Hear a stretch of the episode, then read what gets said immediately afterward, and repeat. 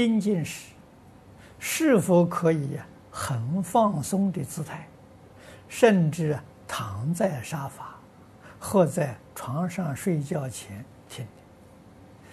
因许多人，尤其是初学者，因不习惯端端身正坐而放弃听经，是否可劝其不拘形态？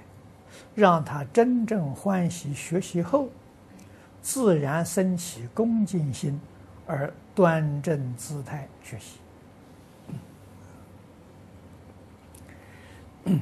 这个问题是一个尊重、礼敬的问题。啊，印光大师在文钞里面常讲。一分沉静得一分利益，十分沉静得十分利益。啊，听经不恭敬，啊，这个姿态呀很放逸，只能借一个法缘，就是一粒而根，永为道种。那么这一生能不能得利益呢？不能，那肯定不能。啊，所以他喜欢听经，要把这些道理讲给他听。啊，如果说只想了解佛教是什么，这个可以。啊，真正的要得到佛法、佛教里面所说的真实利益，那你这种态度，你就什么也得。一切法呢，都是从恭敬中学。啊，中国古代没有学校啊，啊，可是历代啊，各行各业里面成就的人都非常之多。啊，他为什么会有那么大的成就呢？学习。啊，跟谁学习呢？找个师傅。学木匠的找个木匠师傅，学泥水匠的找个泥水匠师傅，这叫学徒啊！啊，那么这些工匠收这些徒弟，啊，他也不是随便收的，他也有标准。你是不是真的肯学？啊，我们现在讲敬业，啊，你对于这个工作是不是很认真？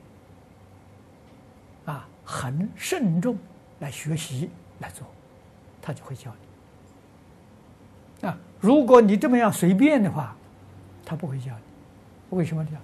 白费力气，你学不成就。啊，无论是哪个行业都一样啊，都是从恭敬当中学啊。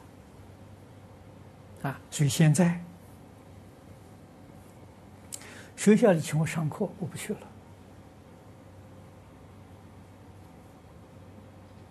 在这个澳洲两个大学，啊，我去上了几次课之后，不再去了。啊，什么原因呢？就是像他这里所说的一样，啊，学生听经啊，心不在焉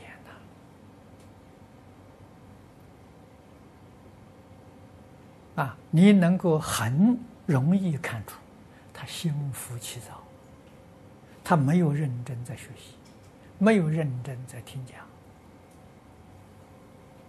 啊，态度非常的随便，啊，甚至于靠在这个椅子上，把两个脚架在桌子上，啊，老师在台上听讲机讲课的时候，他就这样来上课，哎，可是我也觉得那些老师教授也很习惯了。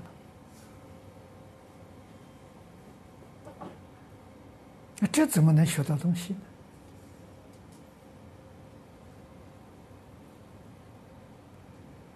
呢？啊，这是一个非常严重的教育问题。啊，我们看到之后很难过。我到学校去，啊，学校里面的负责人就告诉我：“在法师，你上课的时间呢，不要超过二十分钟。我说为什么呢？学生只有十五分钟的耐心啊，十五分钟之后啊，就没有耐心。我到课堂一看，果然如是。好在预先有人告诉我，啊，就交头接耳，心不在焉。啊，这是什么？这个是整个世界高等教育的悲哀呀！啊，那么真正学成的，啊，出人头地的，那就那有几分恭敬心，啊，很热心在那学习。大部分呢，就混文凭而已啊！啊，早年，这个大概应该是在。二三十年前，啊，我在台湾文化学院呢教过五年。三十年前，比现在还好得多，啊，一堂课五十分钟啊，学生确实还能够听得下来。我现在不行了，啊，所以中国情形我不知道，就外国我我很了解。啊，所以现在大学给我一个什么教授，给我升博士学位，我拿到都觉得很难为情。啊，确实不想接受。啊，可是为什么要接受呢？那就是另外一个原因。啊，那就是这个，学校告诉我的时候，这个世界上现在搞这个和平工作，啊，这个国际国际当中的时候。他不请宗教人士，啊，不不不会请出出家人，他邀请的呢，就是教授，啊，有博士学位的有这些人，啊，所以他希望我能代表学校，啊，代表澳洲，啊，参加这些国际和平活动，我是为这个才要的，啊，要不然要的这个是丢人呐，你要的是你教的学生是什么？